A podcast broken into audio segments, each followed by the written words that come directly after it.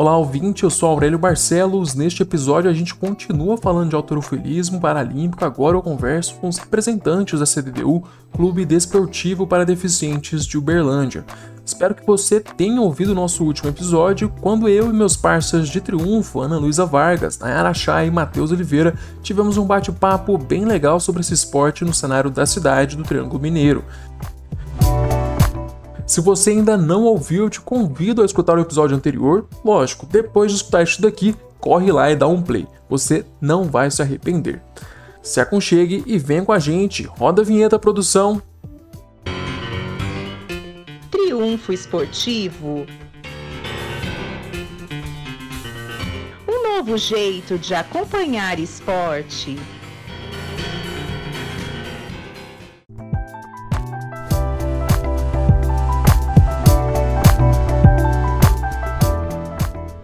No episódio passado, falamos sobre o alterofilismo paralímpico, agora para entender um pouco mais a realidade de perto de quem pratica e vive o esporte, convidamos o treinador da CDDU e treinador da seleção brasileira, o Everton Santos, e a atleta Lara Lima, medalhista de prata no Mundial de Alterofilismo realizado no ano passado. Ou seja, a gente traz um elenco de peso para o episódio de hoje. Eu já quero dar um alô para eles. O Everton, bem-vindo ao Triunfo Esportivo. Opa, muito obrigado aí pelo convite, né? Desde já é, a gente está sempre junto aí tentando divulgar nossa modalidade. E agradeço mesmo demais de coração o convite que vocês fizeram para nós aí, trazer um pouquinho da nossa modalidade de peso, literalmente. Obrigado por topar participar, e Lara, seja bem-vinda também. Muito obrigada, muito obrigada também pelo convite. É sempre bom participar. É um prazer receber vocês aqui no Triunfo Esportivo e batermos um papo sobre esse esporte que é tão forte em Uberlândia, mas que às vezes parece ser um pouco lembrado. No episódio anterior já tocamos um pouco nesse assunto, mas Everton, o que falta para vocês conquistarem a vaga nos Jogos Paralímpicos de Tóquio? Então, o autofilismo ele, ele segue o que a gente chama de caminhos para Tóquio, né? É um sistema que o Comitê Paralímpico Internacional, o IPC, adotou, onde os países tinham que ir em competições obrigatórias, oficiais obrigatórias. Então, para a Paralimpíada, agora o Brasil tinha que participar de mais uma, tinha de cinco etapas que tem esse ano, a gente tinha que participar de uma e a gente concluiu esse sistema. Agora falta aguardar o resultado de uma última etapa que vai ser agora em Dubai, que é a última competição valendo vaga para a Olimpíada. Finalizando essa última etapa, se nós os atletas estiverem entre os oito do ranking da categoria paralímpica, ele classifica diretamente para a Paralimpíada. Caso ele esteja fora dos oito do, dos oito melhores posicionados, ele depende de um convite do Comitê Paralímpico Internacional. Que dia que é a competição? Agora, na próximo dia 20 aí, Tá no mês que vem já. Quase aí, então, já. Aí já. Lara, e como é que tá essa expectativa, essa ansiedade para a classificação? A ansiedade sempre teve, né? Mas agora tá aumentando, mas eu acredito no potencial, eu tô treinando bastante para isso. Acredito que nada diferente do que um bom resultado. Se Deus quiser, a gente vai, né? Estamos esperando e aguardando. Se Deus quiser subir um lugarzinho no ranking.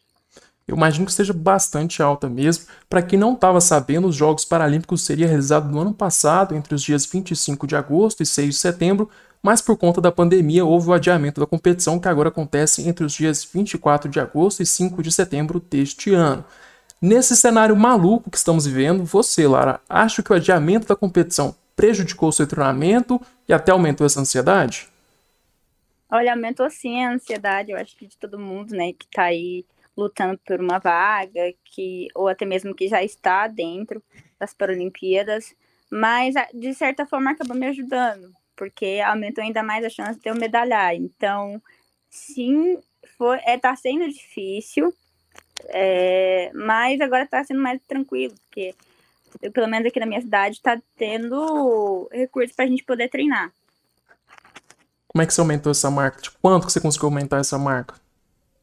Olha, lá, na, lá no Parapan, né, em 2019, eu fiz 81 e agora eu fiz 90, igualando a minha marca, né, com a cubana, que é a melhor das Américas. Ou seja, eu fiz meu recorde júnior, igualei o meu recorde junto com a cubana. Muito bom. Aprofundando um pouco nesse tópico do treinamento, Everton, como foi a adaptação deste treino num período tão complicado? E teve aquele famoso treino home office. Você achou? E, você, e só para completar, você achou que o treinamento atrapalhou ou não? nós passamos por vários estágios, na verdade, né? Primeiro de afastamento total das atividades. Então a gente começou primeiramente, tentar criar alguma coisa para que os meninos não parassem a atividade em casa. É, aos poucos, alguns atletas, dentre ele a Lara, adquiriu um banco simples, convencional, e começou a treinar em casa. Assim que ela, começou, que ela conseguiu esse banco, esse equipamento para treinar em casa, eu já me predispus a ir à casa dos alunos que fossem comprando equipamento. Eu comecei a dar treino às vezes de manhã, de tarde e à noite, para os alunos que compraram um banco, um banco para poder treinar, justamente para não parar. É, após mais ou menos uns, aproximadamente uns seis meses, nós conseguimos autorização para o Matheus e a Lara, que são os dois atletas disputando a vaga para a Olimpíada, voltasse a treinar no centro de treinamento paralímpico. Então aí eu continuei nessa maratona entre dar treino para os dois no CT e no período que eu tinha é, extra, eu ia para casa dos atletas dar treino para os atletas. Então tinha dia que eu saía às vezes de manhã e voltava 8, 9, 10 horas da noite dando treino para os meninos que têm equipamento. Então, assim, foi um estágio muito difícil. Uma por dois motivos, né? Uma questão de psicossocial, porque era uma realidade muito difícil. Você tá numa vida de ir para o treinamento, de fazer toda aquela estrutura e de repente tudo se perde. E a outra é você condicionar os meninos a criar um, um padrão de atividade que eles não parassem. É, como o outrofilismo paralímpico é um esporte para pessoas com deficiência física, é, a tendência é que ele ficasse mais inativo em casa. E o que, que ocorreu com isso? Um ganho de peso muito grande. A maioria dos atletas ganharam peso, engordaram, literalmente. E isso é um problema, um problema do ponto de vista de saúde e um problema do ponto de vista técnico. Por quê? Nossa modalidade de outrofilismo é por categoria de peso corporal. Então, nós tivemos, assim, um, uma, uma série de problemas. E além dessa outra situação, nós tivemos atletas aí com muitos distúrbios psicológicos, porque ficar trancado em casa não era fácil para eles. Então, nós tivemos atletas que tiveram, que começar tratamentos, tratamento de ansiedade, começou a tomar remédios antiansiolíticos, enfim foi um, um avalanche de coisas diferentes, novas, que a gente teve que aprender a lidar com as situações. E aos poucos a gente vem saindo. Você já jantou um pouco, então, como é, como é que foi esses problemas no dia a dia, né, do clube, fora o treinamento, esse problema. Como é que o, o clube, mesmo você, tentou lidar com isso com os atletas? Como é que foi esse, essa conversa? Então, eu, a priori, pro, porque os alunos, não, nem todos, meus alunos têm condições financeiras de comprar equipamento. Então, eu criei protocolos de treinamento, por exemplo, um protocolo voltado para flexão, que é uma coisa comum que as pessoas fazem em casa. Eu criei um padrão de treino, a Lara pode até confirmar aí, um padrão de treino que cada para cada aluno eu tinha uma, personifica, uma personificação de um treinamento específico. Então, eu padronizei um treinamento para cada aluno, fui passando, fui fazendo um acompanhamento à distância. Aqueles que compraram o banco já estava dando treino uh, dia sim, dia não, a cada dois dias, três dias. Eu tenho uma atleta que ela mora em outra cidade, em Indianópolis, eu fui a Indianópolis dar treino para ela a cada 15 dias, eu ia fazer uma avaliação dela, treinamento e dar um treino pesado para ela. E assim, eu fui tentando ajustar da melhor forma. E os atletas foram se dedicando da melhor forma, foram comprando equipamento. A Lara começou com, com um banco, uma barrinha mais simples, aí o, as anilhas foram acabando, ela foi comprando mais equipamento, ela foi melhorando, foi evoluindo. Enfim, literalmente a gente foi, foi dando o nosso jeitinho, né? Nosso, nosso ajustamento de conduta para isso mas não foi fácil, não vou mentir para você não, foi muito difícil. Tanto para os atletas, para mim também. Eu, para você noção, eu comecei, eu tive que fazer um tratamento psicológico, porque até então eu não, eu não, aquela condição de poder ficar o dia inteiro em casa, apesar de eu ser hoje o seu servidor público, teoricamente eu teria meu salário garantido. Mas eu tive várias complicações psicológicas porque eu não conseguia ficar em casa. Eu sou um cara que tenho dificuldade de tirar férias. Eu tenho meus alunos igual a Lara, você me conhece, né? sabe que eu tenho dificuldade de tirar férias, eu tenho dificuldade de me afastar do meu trabalho. Eu gosto muito do meu trabalho, tenho uma paixão muito grande. E isso causou alguns distúrbios até para mim que eu não esperava. Então, tudo foi muito novo. O trabalho psicológico comigo, o trabalho psicológico com os atletas, essa mudança de, de, de padrões de trabalho, né? Então, assim, até hoje a gente está aprendendo um pouco com essa nova realidade. É,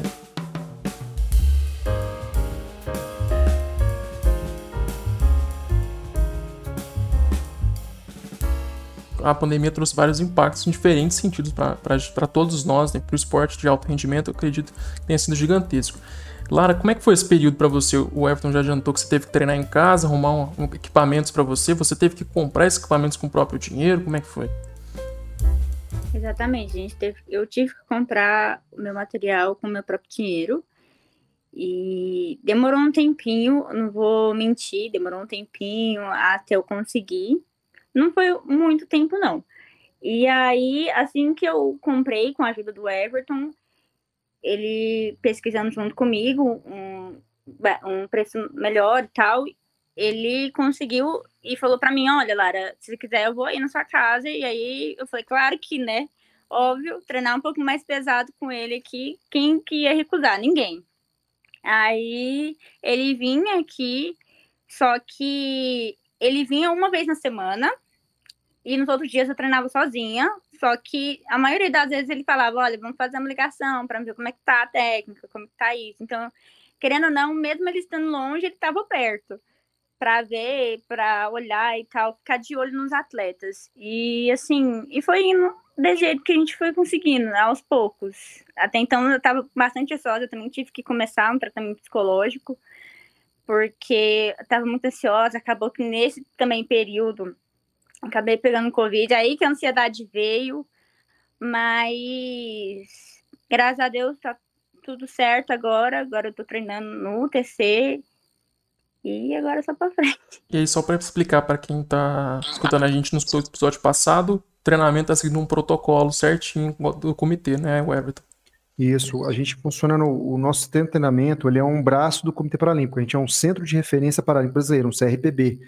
E para nós retormarmos às atividades, é, tanto o comitê quanto a FUTEL, que é o órgão da prefeitura que comanda lá o nosso, nosso CT lá no TC, nós tivemos que seguir um protocolo muito rígido. Primeiro, que ia treinar um grupo muito pequeno, muito seleto de atletas. A gente tem um banco paralímpico, ele tem uma área grande, ele ocupa um espaço mais ou menos de 3 por 3 aproximadamente, na verdade é 4 por 4 Então, os atletas têm que manter um distanciamento social. Cada atleta chega, eles passam por toda uma sanitização, eles limpam é, cadeira de rodas, procura não ir de ônibus. Quem pode, vai de Uber, vai de carro próprio, vai assim, tenta não ir de ônibus. Mas chegou lá, eles passam por uma sanitização, eles ficam todos de máscara praticamente o tempo todo. Quando eles chegam no espaço do banco deles, aí sim, durante o espaço do treinamento deles, ali eles podem retirar a máscara deles para fazer o treinamento. Para ter contato com algum outro atleta internamente, a gente que fazer um acordo que eles, de, eles devem evitar tá tendo saídas sociais, por exemplo, passeios, visitas, shopping, essas coisas eles tiveram que parar, né, Lara? É, detalhes, por exemplo, brincos, piercing, essas coisas, eles tiveram que retirar porque como a gente sabe que é um local que pode depositar o vírus e eles poderiam levar isso para o treinamento, eles tiveram que retirar nesse, nesse período ainda de, de pandemia. Enfim, assim, protocolos que o próprio Comitê Paralímpico colocou lá em São Paulo, nós adotamos aqui. E isso deu muito certo. Nós tivemos muito caso aqui de, às vezes, de, de professora que estava nos auxiliando, que seguindo esse protocolo, viu que no primeiro sinal que não estava alguma coisa boa, já se afastou e descobriu que estava com Covid e não contaminou nenhum aluno. Isso foi uma coisa muito boa. A mesma coisa a Lara. A Lara, quando descobriu que estava com Covid, aconteceu de uma forma inesperada, mas é como no primeiro sinal e sintoma que ela teve, ela já se afastou, como tinha os protocolos de distanciamento que a gente tinha físico, ela se afastou, ela não contaminou ninguém, graças a Deus se tratou e deu tudo certo. Enfim, seguindo esses protocolos, até hoje a gente não conseguiu, não teve nenhuma contaminação, nem aqui, e pelo que eu sei de informação, o CPB no Comitê Paralímpico Brasileiro também não. Então, fazendo um trabalho sério e com organização dá certo. Muito bom. E falando em pandemia, vocês recentemente foram vacinados pelo Comitê Olímpico, então estão aí em reta final de preparação. Conta pra gente onde vocês estavam na semana passada. Nossa, nós passamos por um, uma semana meio turbulenta, né, Lara, por assim dizer. É, nós recebemos a notificação do comitê que o governo, o Ministério da Saúde, com o Ministério da, da Cidadania e da Defesa, junto ao Comitê Olímpico Internacional que conseguiu as vacinas e iam nos vacinar. Então, nós, o Comitê Paralímpico Brasileiro já organizou, nos levou para São Paulo, e de São Paulo a gente recebeu a notificação que a gente ia participar de uma das Copas do Mundo. A gente já vinha preparando, era a possibilidade de cancelar esse evento, mas acabou não cancelando para nós. E, então a gente já vacinou em um dia, dois, dois dias depois nós já estava viajando para a Geórgia para disputar a Copa do Mundo da Geórgia, que era dos cinco eventos que teria eh, para a Paralimpíada, a gente não tinha participado de nenhum e acabou que encaixou nesse. Então a gente já vacinou na sexta-feira, ficou o sábado treinando no CT, no domingo nós pegamos viagem para a Geórgia. E lá nós ficamos até o, nessa última, no, no, na segunda-feira, quando nós retornamos. Eu vi que a Lara ganhou algumas medalhas lá, é isso mesmo, Lara? Eu não gosto, não. exatamente. Peguei ouro e bronze. Foi lá que você melhorou seu, é, o seu recorde, correto? Correto. Graças a Deus eu consegui melhorar o. fiz o, o recorde júnior, né? Igualei. E também subi quatro posições no ranking para Tóquio. Então, Foi ótimo. Foi mais um Ah, passo para essa classificação. Exato. Foi mais para o- a classificação mesmo, assim, sabe? Foi difícil, foi, mas a gente conseguiu. E não teve nenhuma reação da vacina, vocês? Não, é do nosso grupo dos. Acho que nós estávamos em 10 que tomou a vacina, se não me engano. Apenas uma no mesmo dia teve um, um, um pouco de mal-estar, que é o atleta do Rio de Janeiro, a Tayana Medeiros, mas o restante nenhum, nenhum teve uma reação adversa, não. Mas a Lara tem uma curiosidade muito bacana dela, as pessoas devem perguntar como é que ela ganhou duas medalhas na competição só, né? A Lara, como ela tem menos de 20 anos, ela compete na divisão júnior, e- na divisão adulta e responde pelo júnior também. Então, ao final dos três levantamentos, ela premiou pelo júnior, foi medalha de ouro, e medalha de bronze no adulto. Então, as pessoas ficam curiosas, mas como é que ela ganhou duas, duas medalhas numa competição só? Por causa disso. Por, por ela ter menos de 20 anos, ela compete tanto na divisão júnior quanto na adulta. Na mesma competição, avalia ela nas duas divisões. Então, aí na júnior ela foi a campeã da categoria e na adulta ela foi terceiro lugar. É, e assim, é uma coisa que é muito, muito bacana para as pessoas tentarem entender. A Lara pesa 39,5 kg na competição. A média dela é 39 quilos. E a Lara levantou 90 quilos. Para quem fizer as contas aí, ia dar quase duas vezes alguma coisa o peso corporal dela. Então, para você ter uma noção que todo mundo acha que alterofilista é tudo gigante, né? Fortão, grande, aquelas mulheres muito fortes, não. Você pode ser pequena, de corpo pequeno, como da Lara, bem feminina, como a Lara é, e ser extremamente forte. Tudo para isso tem um treinamento específico. E isso é uma curiosidade muito bacana da nossa modalidade. São 10 categorias de peso no masculino e 10 categorias de peso no feminino. Começando a levezinha, que é a menos 41, que é a da Lara, e terminando na mais de 86 no feminino. E o masculino começa na menos de 49 e termina na mais de 107. Então tem categoria para todo mundo. Como é que é levantar o dobro do seu peso, Lara? Como é que é a técnica pra gente fazer isso? Ai, anos de treino, porque eu comecei com, vamos dizer assim, com 10 anos. Então, até lá a gente veio se preparando, né? Não foi uma coisa tipo do nada, ah, eu quero levantar peso. Não. Foi um trabalho de anos, né? Anos vendo as pessoas competindo e eu ficando, anos eu treinando só com a barra. Então, assim, vai tudo num treinamento, né? Para o corpo poder entender e para não- ter problema com o corpo, entendeu? Uhum. E quando é que você começou a pensar em esporte de alto rendimento? Você falou que começou lá com 10 anos, agora você tá com quantos anos? Tô com 18 anos. Com 18 anos. Nesses 8 anos de treinamento, quando é que você viu? Falou assim, agora eu acho que eu consigo entrar no alto rendimento. Olha, eu comecei com 10, né? Então, a- até então era um hobby para mim. Continua sendo. Não levo como um, um trabalho, mas é um hobby, claro, sério. E mas assim, eu nunca pensei, de verdade. Quando eu era mais nova, eu via, eu via para a Olimpíada, a Olimpíada, desculpa, e aí eu ficava pensando, cara, eu quero ser atleta, não importa o que seja, eu quero ser. E aí surgiu a oportunidade, né, um convite por um dos atletas da CDDU, e aí eu fui, conheci, falei, cara, gostei. E aí tá até hoje. Trazendo o assunto tão um pouco mais geral, Lara. Você consegue hoje viver como atleta? Você que falou que é um hobby mais pesado, mas você consegue viver como atleta? Olha, é uma resposta assim meio complicado. Depende do atleta, depende de quanto ele recebe, não é uma, porque não é uma coisa certeira. Não é uma coisa que tipo, ai, esse ano recebo e o ano que vem também. Não, depende dos resultados. Então, se você for bem no, na- no ano anterior, sim, você recebe. Dá para viver por um ano, se você for bem no ano anterior. Caso não, infelizmente, você vai ficar sem receber e aí é aleatório. Isso aumenta um pouco, talvez, o, a pressão em cima de você? Olha, eu não sinto a pressão, não. Porque eu sempre tive isso de gostar muito de desafio. Então, cada competição, para mim, é um desafio. Cada dia, na verdade. Cada treino é um desafio. Então, eu gosto muito disso. Então, eu nunca levei pro lado de pressão. Eu sempre gostei de me superar. Então, eu levo como isso.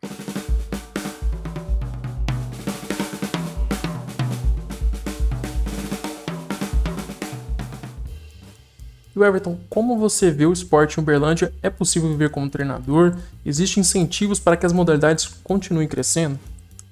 É, eu acho que eu vou, tentar falar tanto como treinador, até como a visão de alguns atletas que eu tenho. Hoje eu tenho situações igual a da Lara, que vive de bolsa atleta, eles vai, vai, o nível dela vai evoluindo, tanto é que ela, por exemplo, ela é uma bolsa internacional, ela agora está galgando uma bolsa paralímpica, né? Que é a bolsa pódio. Então ela vai subir para um nível mais alto de, de por causa do, do ranking que ela está. Eu tenho atletas que têm patrocínio específico, que ele é pago para treinar. Então eu tenho várias realidades. Tem atleta que recebe salário fixo todo mês para ele poder treinar. E tem um atleta que vive só de bolsa. Então eu tenho as vezes e tem atleta que não recebe nada. Então depende muito que está tentando galgar uma bolsa atleta aí nacional ou internacional, uma bolsa estadual. A gente hoje tem vários nichos para tentar buscar um subsídio para o atleta. Então, se a gente tentar olhar pelo ponto de vista do atleta hoje, a gente tem muitas visualizações de como sustentar esse atleta. Agora, do ponto de vista de treinador, vamos lá. Eu tô hoje, tô, eu criei a equipe de autofilismo em 2003. 2021 aí, agora, eu tô recebendo como salário. Eu vim receber como treinador de autofilismo em 2012, a partir de 2012. Então eu fiquei muito tempo como voluntário. Eu cheguei a trabalhar em instituições onde eu recebia para trabalhar como natação paralímpica e não recebia trabalhar com autofilismo. Era um trabalho voluntário.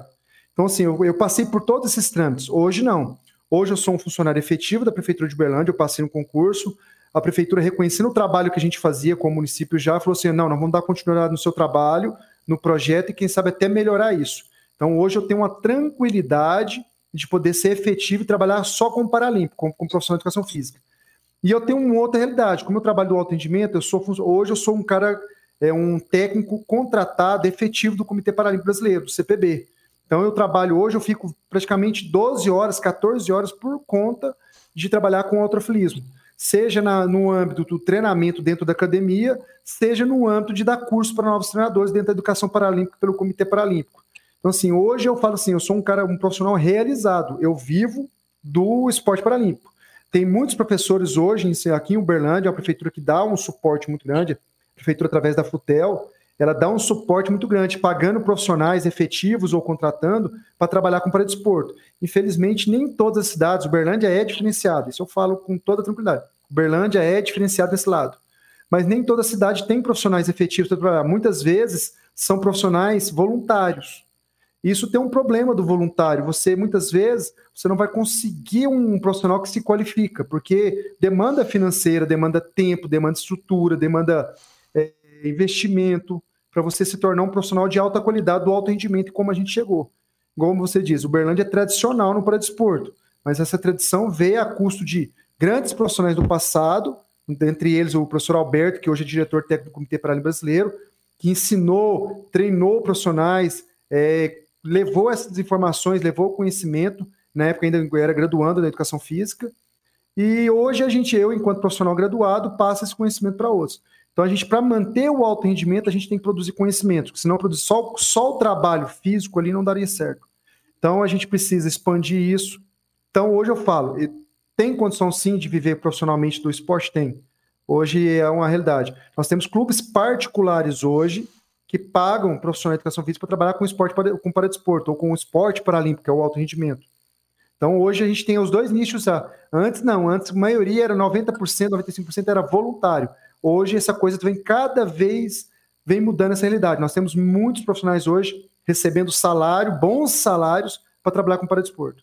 Você, a gente comentou do, da tradição de Uberlândia no paradesporto, eu comecei, eu falei mais cedo, você acabou de citar, você, como é que você vê é, a reação de Uberlândia, a cidade no todo, com o paradesporto? É, literalmente, fala que é tradicional porque ah, hoje você fala assim, um esporte em Uberlândia. Muita gente na rua falando, não, paradesporto Uberlândia, atletismo, natação, alterofilismo, é a bocha paralímpica, né? A gente há anos vem ganhando muito resultado, vem ganhando destaque. A mídia, a mídia uberlandense, ela dá um suporte muito bom para o paradesporto de Uberlândia. Elas, a mídia uberlandense reconhece esse trabalho dos profissionais, dos atletas, das instituições. E assim, acabou que hoje a gente conquistou o nosso espaço como esporte, no geral, independente de ser paralímpico ou não. E essa tradição é, é o que, é interessante disso, quando eu falo em tradição para as pessoas tentarem entender. Há anos atrás, se eu falasse assim, ó, sou técnico de autofilismo paralímpico, as pessoas imaginavam que eu trabalhava com pessoa com deficiência e só os fortão. E eu tinha que ir atrás para convencer as pessoas do como é que era o meu trabalho de levantamento de peso. Hoje não. Hoje as pessoas vêm atrás do meu trabalho. Muitas vezes eu estou lá no CT dando treino, chega o pessoal, professor, vem aqui uma pessoa conhecer o trabalho de vocês aí, porque indicaram, falou que é muito bom e vieram conhecer. Então hoje eu apresento o meu trabalho, não preciso ir atrás das pessoas. As pessoas já vêm até mim. E isso é uma coisa muito boa. E o mais interessante da tradição, é o que eu tava que a gente estava tentando é, estruturar melhor é Hoje eu tenho uma rede social que facilita o meu trabalho. Hoje, quando eu conheço uma pessoa que eu vou apresentar o trabalho, uma das coisas que eu passo é minha rede social. Quem entra lá vai ver eu em competições internacionais, em competições nacionais, novos atletas que chegam, atletas de destaque como a Lara, que começou com 10 anos, aí treinou bastante tempo para depois começar a competir. Explico todas essas fases. E a rede social acabou que virou uma ferramenta para mim, para mostrar o meu trabalho, para divulgar o, o alterofilismo paralímpico de Uberlândia, o alterofilismo paralímpico do Brasil. Então, hoje eu tento fazer o quê? Usar as ferramentas que eu tenho hoje em mãos para divulgar essa tradição que é o alterofilismo de Uberlândia.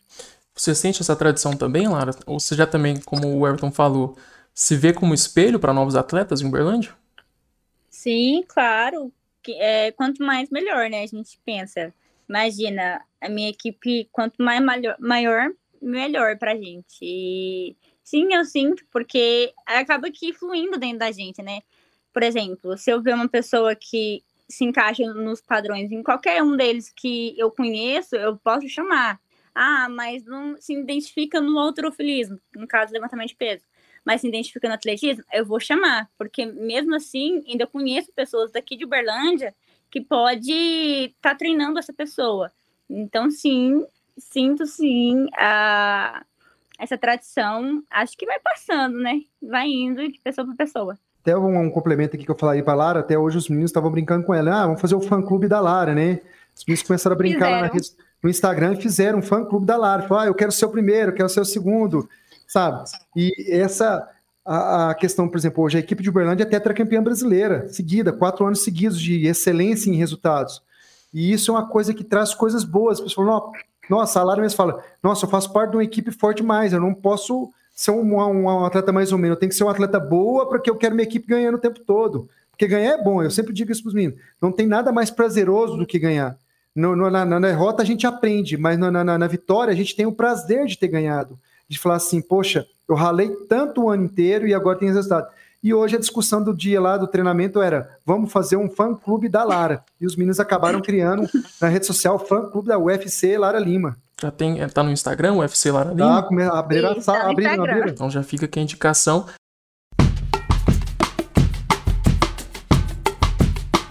E Lara, conta pra gente como é que foi então o seu primeiro contato com o esporte, agora que você tá aí disputando uma vaga nos Jogos Paralímpicos, mas vamos voltar de novo lá pro comecinho, quando você tinha 10 anos, como é que foi esse primeiro contato?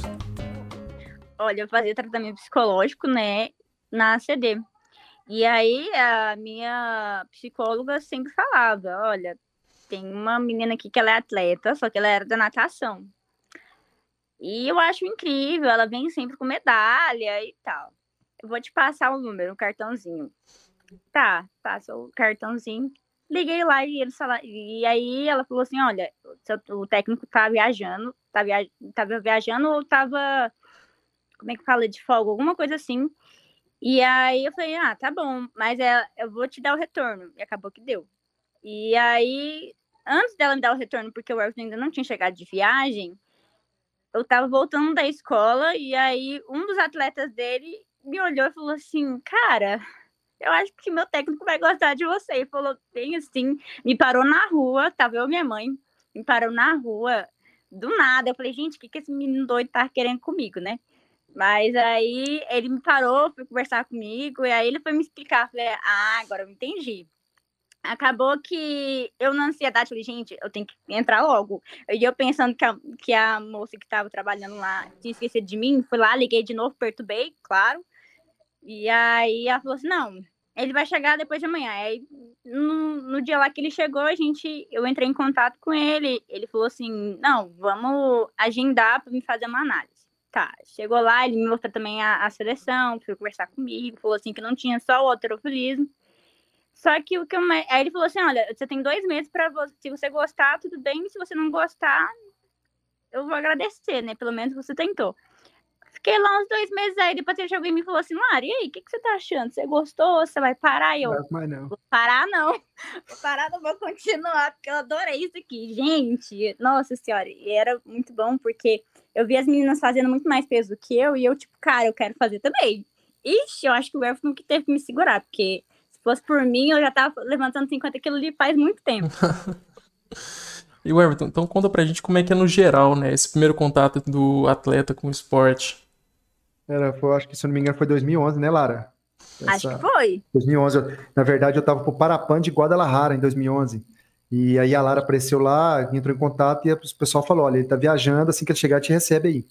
E a Lara falou já a primeira, a primeira coisa que acontece, né? Quando eu recebo um aluno novo. Todo aluno que chega lá, eu tenho uma proposta. Eu falo para ele o seguinte: olha, aqui ninguém tem obrigatoriedade de ficar. Eu te faço uma proposta para você ficar aqui seis semanas. Seis semanas certinho, sem falta, seis semanas. Se depois de seis semanas você não gostar, eu mesmo faço pessoalmente, te encaminho para outra modalidade.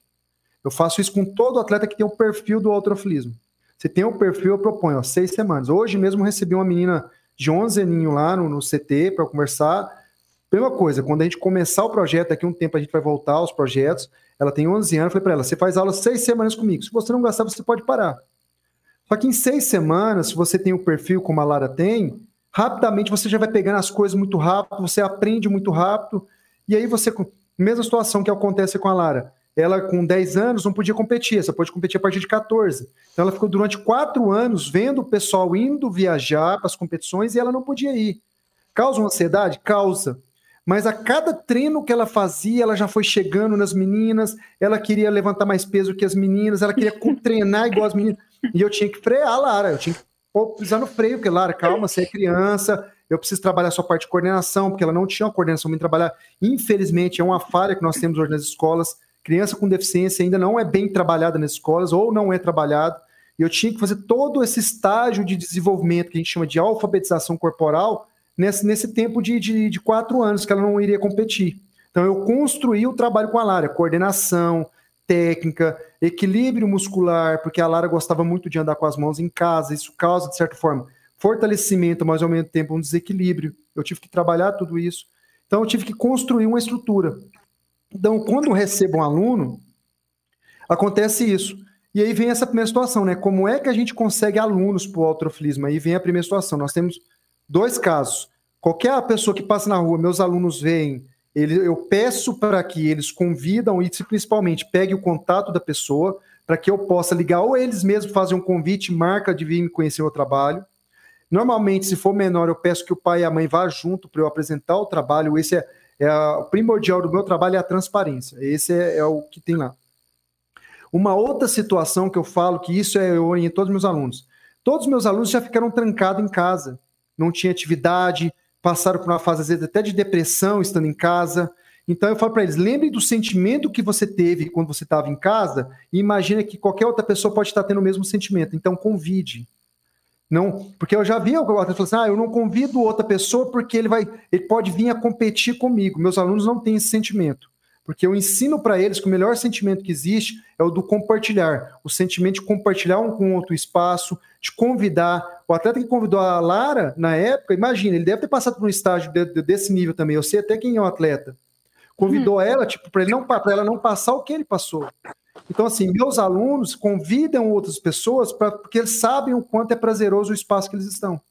Então, assim, hoje o que faz o Outro Feliz Paralímpico de Uberlândia crescer é justamente isso, esse compartilhamento de sentimentos, de convites, de, de saber assim, olha, opa, você tem um perfil, vamos lá conhecer meu professor, você tem um perfil, vamos conhecer na minha modalidade, se você não der certo lá, você vai até para outra modalidade, entendeu? A gente passa a direcionar, eu falo que a gente direciona sonhos, que isso é o mais importante, e quem planta sonho, colhe futuros, isso não tem como não, acontecer.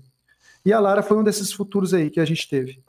Lara, qual foi a hum. importância da CDDU nesse processo todo também? O Everton já comentou um pouco. Acho que foi tudo, né? foi minha saúde, tanto psicológica quanto física também, né? É, também a liberdade, aquela coisa de poder viajar, porque, sinceramente, se eu não fosse atleta, não teria essa oportunidade de ficar viajando. Igual eu falo para as pessoas, cara, eu, via eu já viajei para cinco países, assim, né? Por alto aí, que eu não contei. Se eu não fosse atleta, eu não teria essa condição. É claro que nem todos os atletas eh, viajam para fora, e isso, infelizmente, é uma verdade. Mas, assim, se você tem é, força de vontade, desejo e, quer, e sabe o que quer, você vai conseguir, querendo ou não. Uma hora chega. E, assim, foi bom para mim por isso, entendeu? Que eu conheci pessoas novas, é, saí daquela bolha de pensar que era só eu no mundo. Então, aí eu cheguei lá na academia, tinha aquele tanto de pessoas brincando, sorrindo, caraca. que lugar maneiro. Então, assim, pelo menos conhecer. Não, não precisa, como é que fala? Não precisa criar uma responsabilidade, mas conhecer primeiro, conhecer o ambiente que vou falar que é um ambiente gostoso. Depois disso, ir se aprofundando aos poucos. Isso foi bom para mim, né, como pessoa também, como profissional. Eu agradeço a participação dos dois no nosso podcast. Muito obrigado por tomar participar e conversar com a gente aqui da equipe do Triunfo Esportivo. Ficamos na torcida para a classificação de vocês para os Jogos Paralímpicos. E eu, eu peço para vocês dar, é, falar as últimas palavras e divulgar as redes sociais de vocês. O Everton falou que é muito importante para novos atletas e para a Lara também. Olha, novamente eu quero agradecer ao pessoal do Triunfo Esportivo aí, a oportunidade aí do, do de poder estar tá falando da modalidade. É sempre uma grande honra, tá? É, e realmente, como eu falei, né, a rede social é o, é o nosso cartão de visitas hoje da nossa modalidade, tanto meu, lá e dos outros atletas. Então, quem quiser lá no Instagram, por exemplo, é prof.everton prof.everton.santos com w. E o Facebook a mesma coisa. É, a gente está sempre ali no TC, no centro de treinamento. Por enquanto, a gente não está recebendo visitas, né, por cada protocolo de segurança mas sempre que puder entrar em contato comigo, a gente consegue ajustar um, uma forma de problema, nem que seja lá na, na, recepção, na portaria, ou até mesmo lá no próprio CT, para ver o espaço, para ver como é que é a estrutura. A gente tenta ajustar, primeiro para as pessoas verem que a gente está sempre se esforçando. E que a única coisa que eu falo para as pessoas é se cuidem aí, que espero que logo, logo tudo passe e a gente consiga seguir uma vida normal aí com, com, com o trabalho que a gente tem realizado do dia a dia.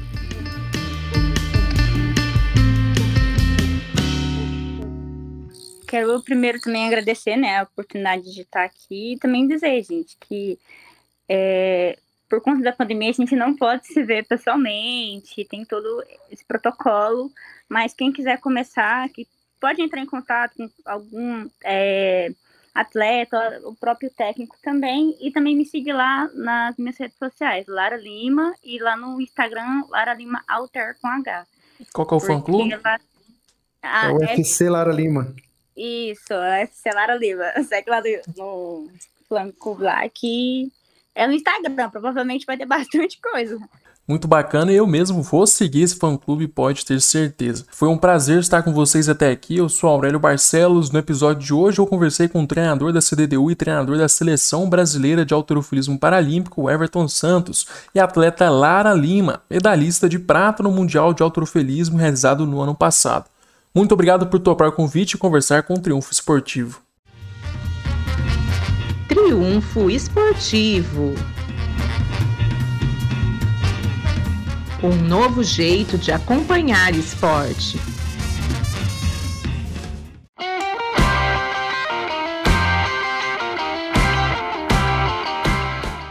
Espero que tenham gostado da nossa entrevista exclusiva. No próximo episódio, você confere uma mesa redonda sobre outro esporte muito interessante na cidade de Uberlândia. É a vez do vôlei ganhar espaço no Triunfo. Continue com a gente, não se esqueça de seguir nosso perfil no Instagram, Triunfo Esportivo, e ativar as notificações para receber conteúdos exclusivos. Ah, e não se esqueça, lave bem as mãos, saia de casa quando necessário e se cuide. Até a próxima, tchau!